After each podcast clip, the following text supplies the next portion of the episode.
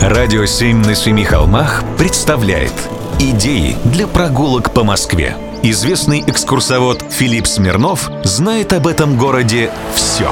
Прогулки со Смирновым. Здравствуйте. Вы видите, что творится на улицах города. В ресторан после определенного времени не попадешь, а со следующей недели нужен код. А все почему? Потому что последние полгода на здании главной аптеки не было четырех изваяний. Богини Гигеи были на реставрации. Но вы этот четверг их смонтировали обратно на фасаде, и все пойдет на лад. Уж поверьте. Ладно, шучу. Просто события, про которые я уже упомянул, заслуживают вашего внимания. В России с аптечным делом долго было тяжело. Ворожеи и знахари, волхвы и повитухи имелись в изобилии всегда. Ромашковый чай и отвар мухомора пили тоже всегда. Лечились баней, возлияниями и авосем.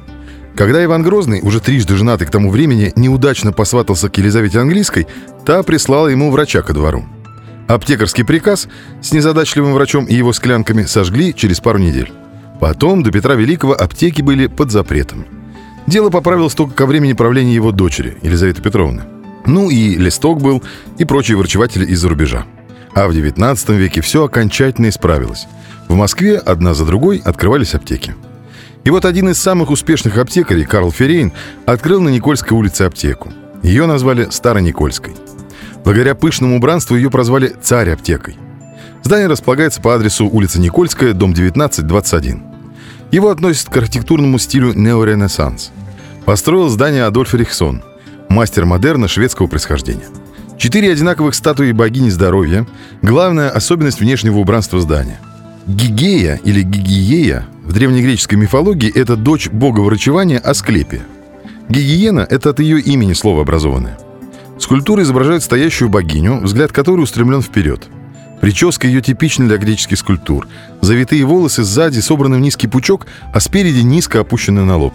Фигура одета в хитон – это такая древнегреческая нижняя одежда без рукавов, который перевязан поясом, а также в верхнюю накидку – пеплос – Правую руку богини обвивает небольшая змейка, в ее левой руке – чаша. Аптека Ферейна была уникальным фармацевтическим предприятием.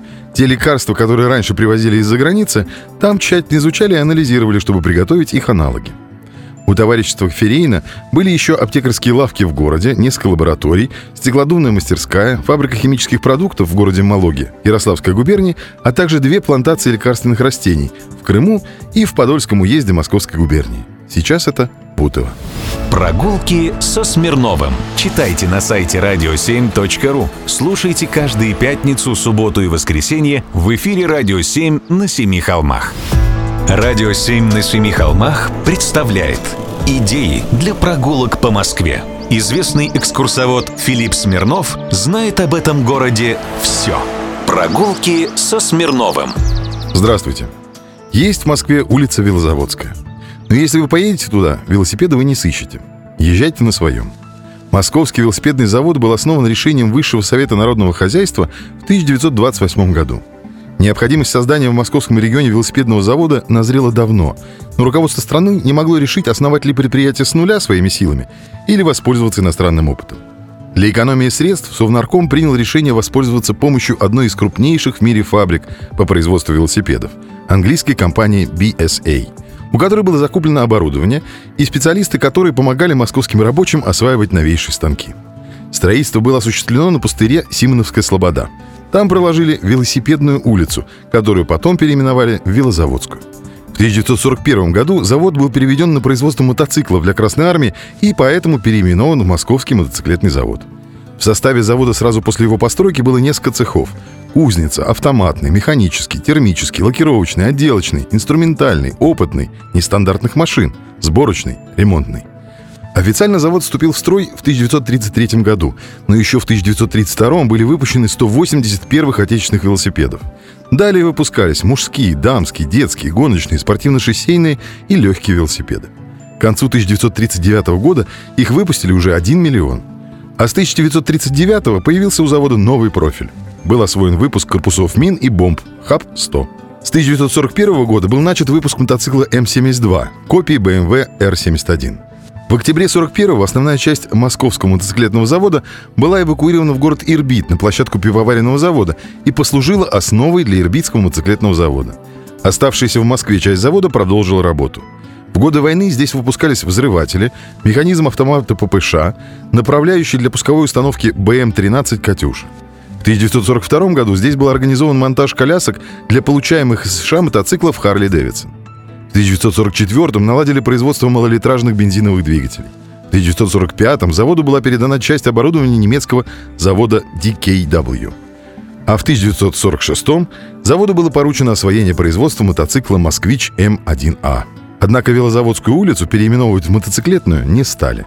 Часть завода увезли в Минск, а на самом заводе после его переоборудования стали производить точные приборы для оборонки. В общем, сходите, посмотрите или поезжайте.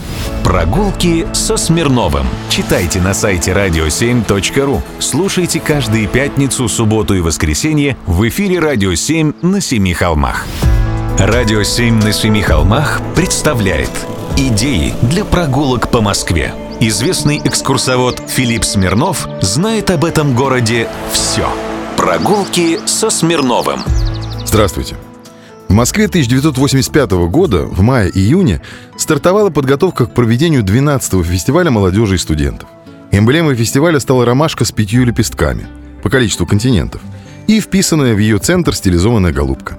И за месяц все московские предприятия легкой промышленности уже выпускали сотни тысяч наименований продукции с эмблемой фестиваля.